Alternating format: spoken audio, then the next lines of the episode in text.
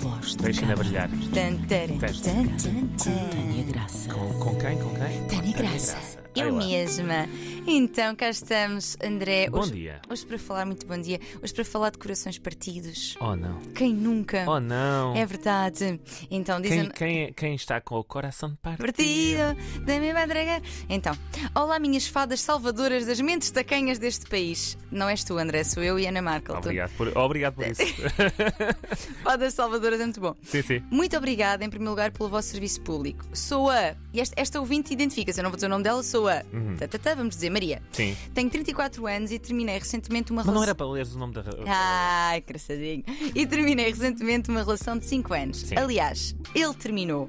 E aliás, recentemente mais ou menos, na verdade já foi há 7 meses. Ok. A questão é, isto não me passa de maneira nenhuma. Já estive muito zangada, neste momento até consigo compreender melhor o que nos trouxe aqui, mas está mesmo difícil. Como esquecer definitivamente o defunto? Muito obrigada e um beijo enorme. Portanto, lá está. Dores de coração, quem nunca, não é? Pois é. Pá, toda a gente já passou por elas. Então, há muita coisa aqui a dizer sobre os términos de relação. Hum. Em primeiro lugar, validar esta dor, que muitas vezes pode ser física até. Sabes que em 2010 Sim. houve uma neurocientista que estudou as, ar- as áreas do cérebro ativadas nas pessoas em abstinência de cocaína Ok. e percebeu que essas áreas eram as mesmas da pessoa que, após um término, olhava para a fotografia do ex ou da ex que ainda não tinha superado. Uou. Então, é, é mesmo o teu corpo entrar assim numa falência. Uma manifestação física mesmo. Exatamente, ou seja, a vossa dor, queridas e queridos ouvintes, Uhum. Ela é- existe. ela existe, ela é real. Por muito que não sejam compreendidos à vossa volta, a verdade é que ela, ela é real.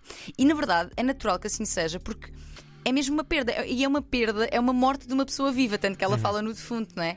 E isso, eh, vai- portanto, vai deixar fa- de fazer parte do nosso dia, vai deixar de ser o nosso companheiro ou companheira e confidente, é dizer adeus também às pessoas que faziam parte da nossa Sim, vida às é vezes. isso. não É um pacote, não é? é, é muito- são muitos adeus, não Sim, é sim, é só, verdade. são muitos lutos. E no isso caso aí, já 5 anos já é bastante tempo. é bastante, sim, sim, Sim. É, uma, é uma vidinha. Hum, e a verdade é que a sabedoria popular diz que o tempo cura tudo, mas isto não é assim tão fácil. Hum. Ou seja, o tempo curará eventualmente, mas é preciso também saber o que fazer com ele e pensar o que é que acontece nesse, nesse tempo.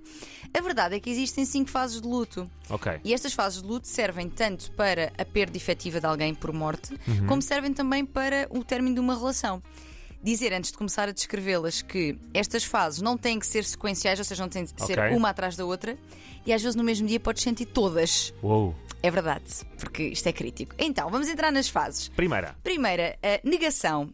Geralmente, perante o choque de, de uma perda iminente, Uhum. a tendência é: não, isto não, isto a gente também, quer dizer, ele chateou-se, ela chateou-se, não, isto volta, Isto de volta, certeza. sim, sim, sim, Exatamente, tipo, não, não deve ser. Deixa-o ir que ele volta. é Deixa-o ir que ele isso, isto volta. é nada, vai-se resolver. Portanto, primeira negação. Segundo, e a nossa ouvinte fala nesta fase, é a raiva.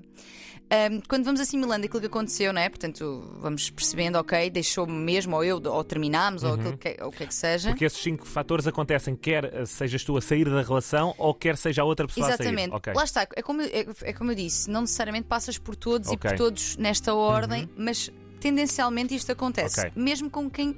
Porque sofrem, toda a gente sofre, Sim, é na verdade. verdade. Nunca é super easy peasy. Mesmo que quem deixa, muitas vezes já está a sofrer por antecipação, não é? já, fiz- já, já meio que começaste o luto Pois, antes de exatamente. comunicar, não é? Pois é. Pois é. Portanto, a raiva. Há aqui um momento que. Ah, estás tão calado. Não digas isso que agora a Pois Ah, malta é, pois começa é, pois é, pois é. lançando pânico nos Pois casais é, deste pá, não país. pode ser, não pode ser. André, cala. Então, eh, a raiva traz sentimentos como e pensamentos como isto não é justo, af- afinal ele não é quem eu pensava. Pode acontecer também que a pessoa faça alguma coisa que nos desilude. E a verdade desta raiva ser difícil de gerir pode ajudar a descolar um bocado. E pode ser momentâneo, ou seja, ajuda-te só a afastar-te. Criar algum distanci- distanciamento. Distanciamento, o que nem sempre é fácil, portanto ajuda. A terceira fase é a da negociação, que é quando a raiva vai acalmando, e parece-me que é da nossa ouvinte. A raiva vai acalmando.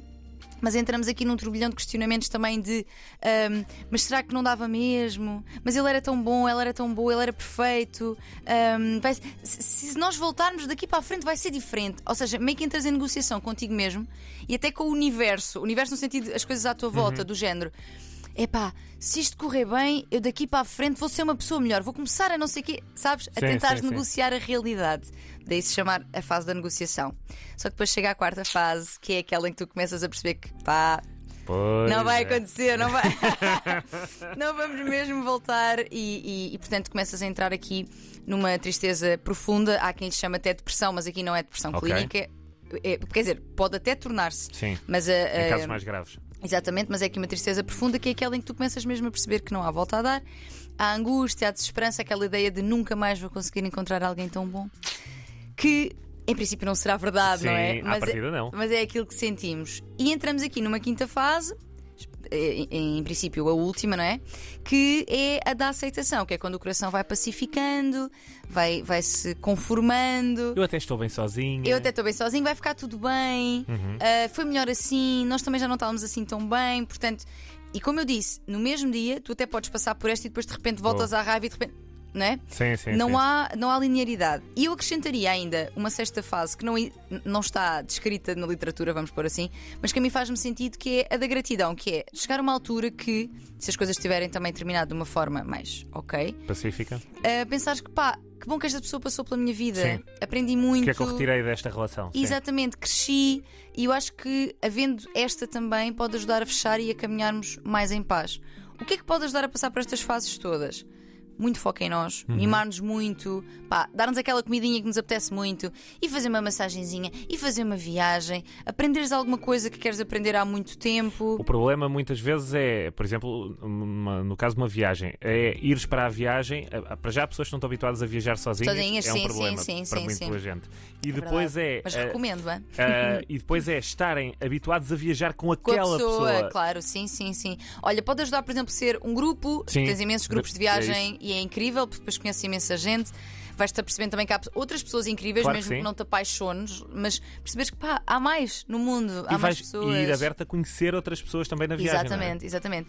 E não poderia, como sempre, deixar de recomendar a psicoterapia, porque os términos tocam em muitos traumas de, de abandono, de insuficiência, Hum. de então afinal não sou assim tão boa. E, na verdade, o fim do amor do outro n- nada necessariamente diz sobre nós e sobre o nosso valor.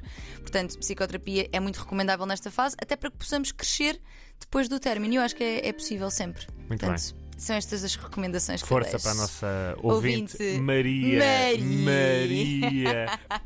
Voz de cama, amanhã, com episódio, eh, excepcionalmente esta semana, eh, vai Sim. ser eh, disponibil- disponibilizado amanhã. eh, Sobre o Exatamente. quê?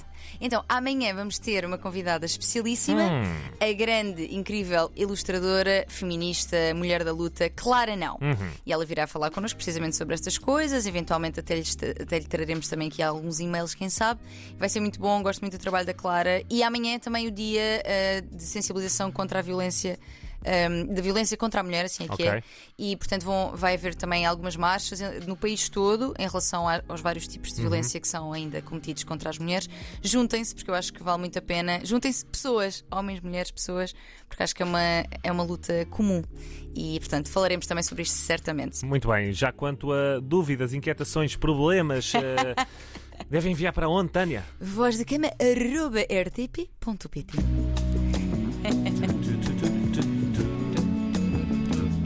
Voz do Cama.